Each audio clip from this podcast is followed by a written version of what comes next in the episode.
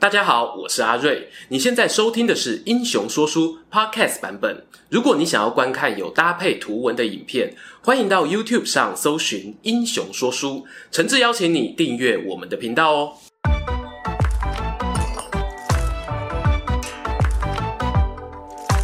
Hello，英雄说书的观众朋友，你们好，我是说书人阿瑞，替大家带来精彩的英雄故事。欢迎啊，又来到每月一次的台湾列传时间。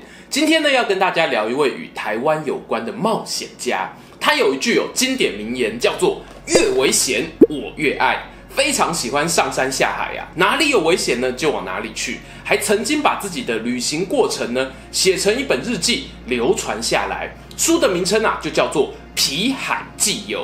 以前学校的国文课本哦，还摘录过里面一篇文章《北投流血记》。这本日记的作者呢，也就是我们今天影片的主角。冒险秀才郁永和，郁永和是谁呢？他是大清帝国康熙年间的一名秀才，通过考试后呢，分发到福州市担任幕僚，简单说就是公务人员啦。不过他出生地是浙江杭州，也是鱼米之乡哦，哪里不好待？为什么要跑去南方的外地工作呢？因为啊，我们的永和哥个性有两大特质。他第一呢，喜欢旅行，很多观众朋友应该也是，每年呢至少要安排出国旅行一趟，国内旅行好几趟，否则啊浑身不对劲。第二呢，玉永和喜欢爬山，南方福建省啊山峦叠嶂，一个月爬一座都可以爬到退休了，所以我合理怀疑。郁永河完全是依照个人兴趣有去填分发志愿表，哪里有好玩的呢，就往哪里去。他来到福州之后呢，确实是得偿所望，每天工作之余就能游山玩水，没有几年的光景呢，就把福建境内的八府之地玩得通透，堪称哦福建小旅行达人。喜欢追求旅游新鲜感的郁永河，就开始把脑筋动到福建东南方外海的一座岛屿上。没错，那座岛屿呢，就是大家熟悉的台湾。简单做个背景介绍哦，台湾被纳入大清帝国的统治是在公元一六八三年，康熙皇帝呢派遣施琅率领水师进攻台湾。当时呢，台湾是由南明郑家郑成功的孙子郑克爽所统治。关于郑成功的故事呢，我们拍过三集的独立影片，介绍我非常详尽，推荐大家参考看看。话说施琅打下台湾后呢，清廷把台湾纳入福建省管辖，成为第九个府。又隔了十多年呐、啊，郁永和呢才来到这里上班。由于占领台湾的时日不久，多数的大清官员呢，对于此地的认识都仅止于口耳相传，很少有人哦实际勘察过台湾。想象一下，对于一个热爱冒险的人来说，有什么地方比起一个刚刚成为大清领土的神秘岛屿更具有吸引力呢？可是，如果要去台湾冒险，那不是放假去爬爬山那么简单哦，必须搭船横渡台湾海峡，俗称的黑水沟，而且可能一待就要待个十天半个月才过瘾。我们的公务员郁永河哪有那么多特休假呢？当你全心全意想完成一趟冒险时，整个宇宙都会联合起来帮你。永和的神秘力量爆发了。公元一六九六年的冬天，福州城内的军火库发生大爆炸，有五十万斤的硫磺火药付之一炬。朝廷得知消息呀、很生气，下令呢要福州地方官负起责任，自己的篓子自己扛。官府打听到台湾北部的原民聚落淡水社附近呢有硫矿坑，就决定啊派人前往开采，把烧掉的火药补充回来。不过，当时的北台湾还是充满危险的蛮荒之地，这个任务要给谁呢？选我，选我！郁永河一个闪身跳出来，争取到这个看起来像是塞苦的任务。要知道啊，郁永和自告奋勇参加这项不可能任务的时候呢，他已经五十一岁了，但是他的执行力呢，丝毫不逊于笑脸郎。火药库是冬天爆炸，他农历年吃完团圆饭后没多久。康熙三十六年，也就是公元一六九七年的一月二十四日，就拜别亲朋好友，带着三名仆人往台湾出公差去也。根据郁永河日记里的记载呢，他是从泉州港出发，在厦门呢稍微休息，然后穿过今天的大胆岛，航向金门。值得一提的是呢，郁永河是个熟读历史的读书人。他知道厦门曾经是郑成功练兵的据点，虽然郑成功当时啊是要反攻大陆对抗清帝国，但无损郁永河对他的怀念，还特别爬上了虎溪岩，远眺大海，留下了“扶桑遥在望，落日晚潮红”的名句。然而呢，五十几岁的男人哦，还是不能太拼啊！这一拼的结果呢，就是腰伤复发。在厦门哦待了十来天，才在仆人的搀扶下重新出发。还没有到台湾哦，就已经挂病号。郁永河接下来的行程让我很担心啊！距离从泉州出发后的一个月，农历二月二十四日，郁永河从金门横越有黑水沟之称的台湾海峡，抵达澎湖。过去啊，往来的渔夫呢，对于黑水沟有很多传说，譬如说船难的冤魂聚集，所以海水呈现黑色，还带有臭车泥等等。但现在呢，我们都知道哦，这是因为太平洋环流黑潮通过，携带着大量浮游生物的自然现象。比较有趣的是呢，玉永河日记上还写到，除了黑水沟，另外有一条红水沟，水质清澈，颜色艳丽。后世学者纷纷猜测，到底是什么？比较有可能的答案是呢，当时澎湖近海还有大量珊瑚侵袭，太阳反光之下呢，就成为鲜艳夺目的红色海沟了。抵达澎湖后呢，又花了一天一夜，郁永河的船只才依循着当初郑成功施琅攻台的路线，从鹿耳门进入浅浅的台江内海，再换乘牛车上岸。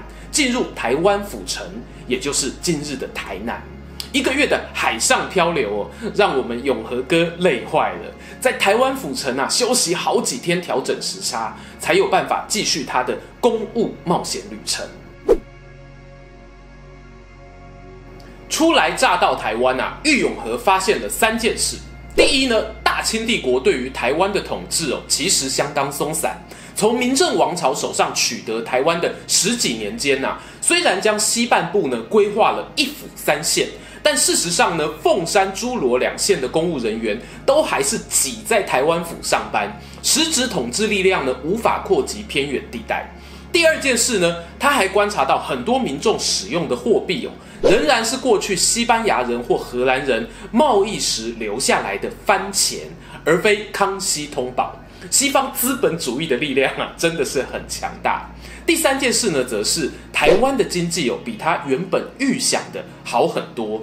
他想要花钱雇佣平埔族拉牛车载运采硫磺的工具，发现哦，照内地的工资根本请不到人，只好拉高预算呢，才有车夫愿意接案。感叹归感叹啊，正事呢还是得做。郁永河在台南府城采买装备，盘桓了一个月左右。四月七号呢，准备拉车北上，目指北台湾的淡水社。当时哦，许多驻台官员呢都跳出来阻止。永河啊，基隆淡水不是人去的地方，采硫磺这种任务交代下人去办就好。你在府城周遭游山玩水，岂不美哉呀？但郁永河呢，非常有责任感哦。坚持生死有命，富贵在天。既然奉命完成任务呢，就不能不走这一招。于是众人啊，用关心与祝福的眼神，目送郁永河和随行的工匠踏上旅程。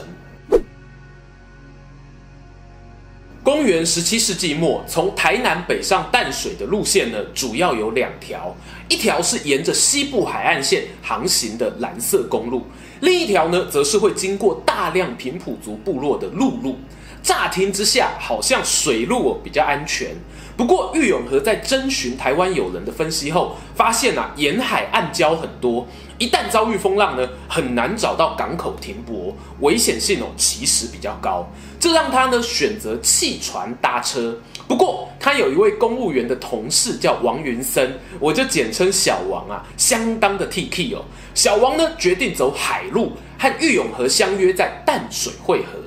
就说以玉永河为首的福州探险队浩浩荡荡从府城出发了，沿途先经过新港、加溜湾、麻豆三座大型部落，在明郑时代呢是俗称的台湾四大社。还有一个欧王社啊，因为靠近海边，玉永和他无缘造访。四大社呢，既然是明郑时期就有开发的地区，生活习惯哦与汉人的同化就更加明显。主要呢反映在三个地方：第一，他们居住的房屋干净整洁，不下大清帝国内陆的村落；第二呢，明郑时期陈永华推动教育，有一些平埔族子弟已经开始读书识字。顺带一提，其实，在荷兰东印度公司时期，新港社一带呢，就有西方神职人员为了传教方便，创造了新港文书与当地百姓沟通，也被用来当做原住民与汉人买卖土地的契约文字，可以说是哦，目前已知台湾本岛上除了汉字以外最早流传的文字系统。最后呢，讲到第三点。大家从前面有土地买卖啊，就可以得知四大社的居民呢，受到大航海时代贸易的影响，比我想象中的还要大，甚至呢也出现了储蓄的概念。而玉永和称赞他们风俗比起其他部落优秀，某种程度上呢，也是从汉族的观点去给予优劣的评价。然而啊，离开麻豆社之后呢，一切就变了调。郁永河的车队先是因为语言不通，走错了路，本来要往北哦，结果走到南。后来发现之后呢，只好疯狂赶路。有参加过那种旅行团，一天八小时都坐游览车的吗？郁永河就是这样，只是呢，他坐的车没有冷气气垫座椅，是客难的牛车，行走在坑坑洞洞的土沟上。到了夜晚哦，他被颠簸的路况震醒，瞄一眼牛车驾驶的手背啊。画着一幅断头人像的刺青，吓得啊，他整夜都睡不着了。幸好呢，疯狂赶路的行程在经过侏罗山、虎尾溪后，来到了彰化半线社，状况稍微好转。郁永河的眼睛呢，也开始欣赏很多美景，抚慰他疲惫的心灵。他在日记上记录着啊，我今天看到一位年轻妇人，长得很美啊，不穿衣服呢，也习以为常。诸罗山北上以来呢，我遇到平埔族的妇女，皮肤一个比一个白，每个都好正点啊。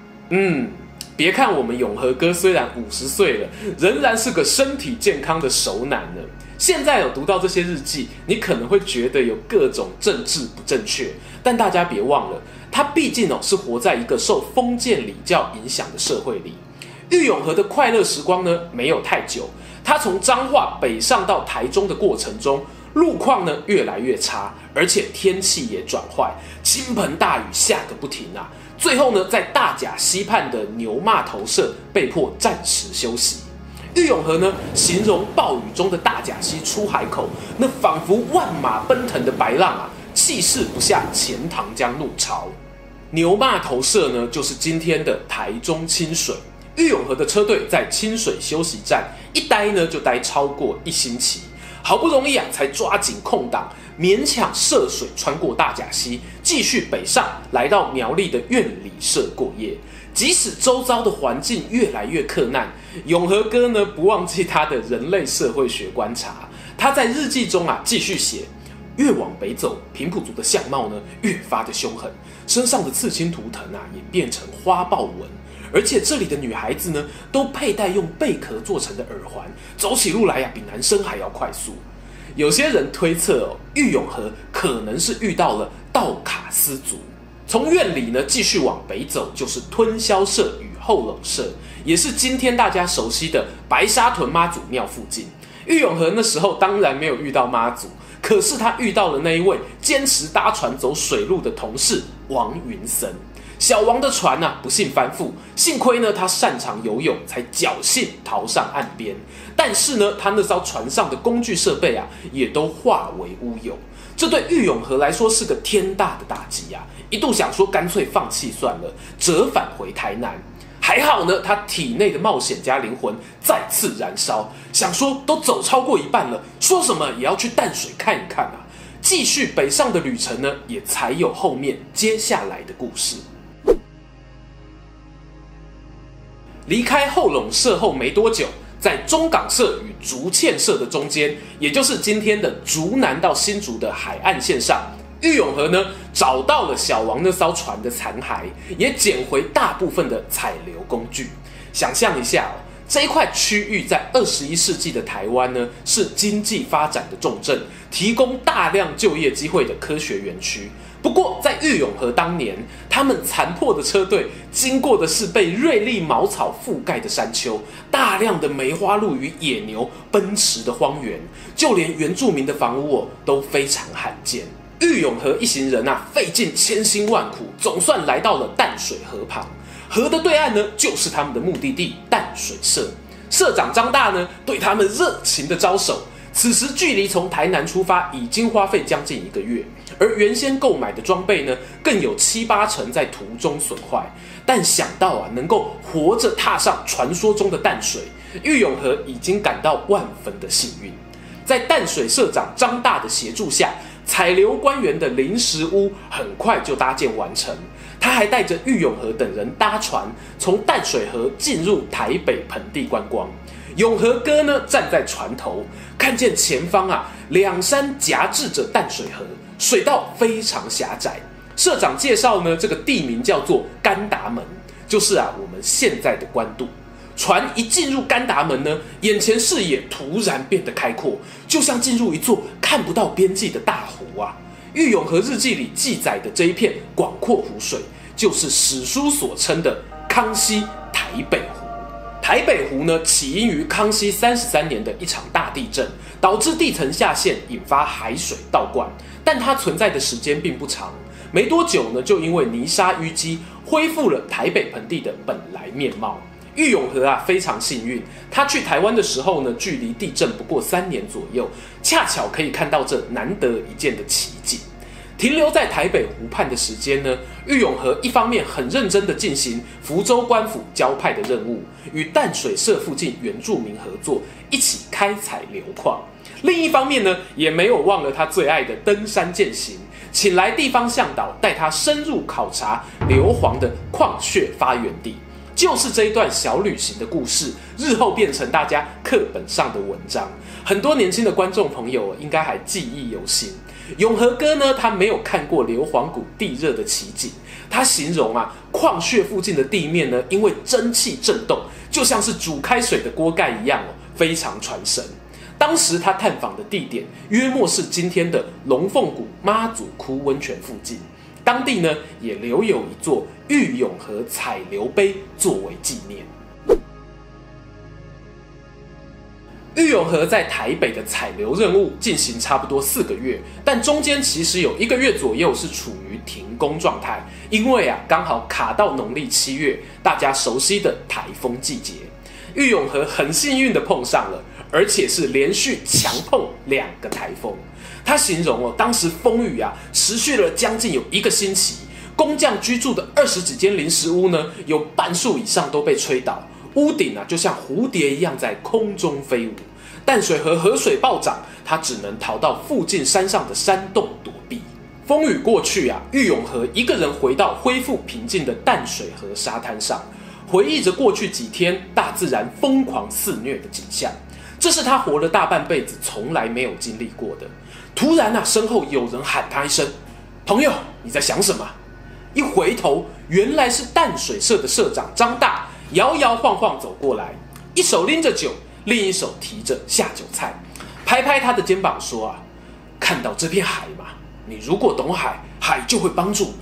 看看脚下这片土地，如果你认同它，它也会照顾你。”郁永河在日记中特别写到上面这一段，他在沙滩与张大从下午喝酒到黄昏的故事。当然啦，对话部分呢，纯属虚构。只是这一段过程，两人到底聊了什么？我非常好奇。有些人说啊，《皮海纪游》是台湾有汉文记载以来的第一本游记。其实这样讲呢，对于荷兰人并不公平。当时东印度公司也留存不少踏查的文献，保存在现在荷兰海牙的国家档案馆。而明代的沈有容也有《东番记》，记录台南一带的风土民情，不过内容哦较为简略。从我的角度看呢，《皮海纪游》可以说是第一本融入了作者丰富情感，并且从大清帝国视角去尝试理解台湾人民生活的写实佳作。而在日记后半部，有大量篇幅是建议朝廷应该提供台湾人科举考试管道啦，提供在地人民官员保障缺额等等的政策。这些建议是不是因为郁永河回到中国后，想起了那天在淡水河畔的酒后闲聊？也许是社长张大爽朗的笑声，让他对于台湾这座岛屿多了那么一点认同吧。如果你喜欢《台湾列传》的故事，请用力在这则影片按赞，让我们知道。也欢迎留言分享你对永和哥日记的心得。我们下支影片见。喜欢今天的故事吗？英雄说书需要你的支持，让好故事被更多人听到。动动手指订阅我们频道，打开小铃铛，选择接收全部消息，这对创作者的帮助非常非常大。如果你还想要给我们更多鼓励，也可以扫描加入会员 QR code，用每个月一杯咖啡的钱赞助我们的内容创作。这里是英雄说书，我们下次再见，拜拜。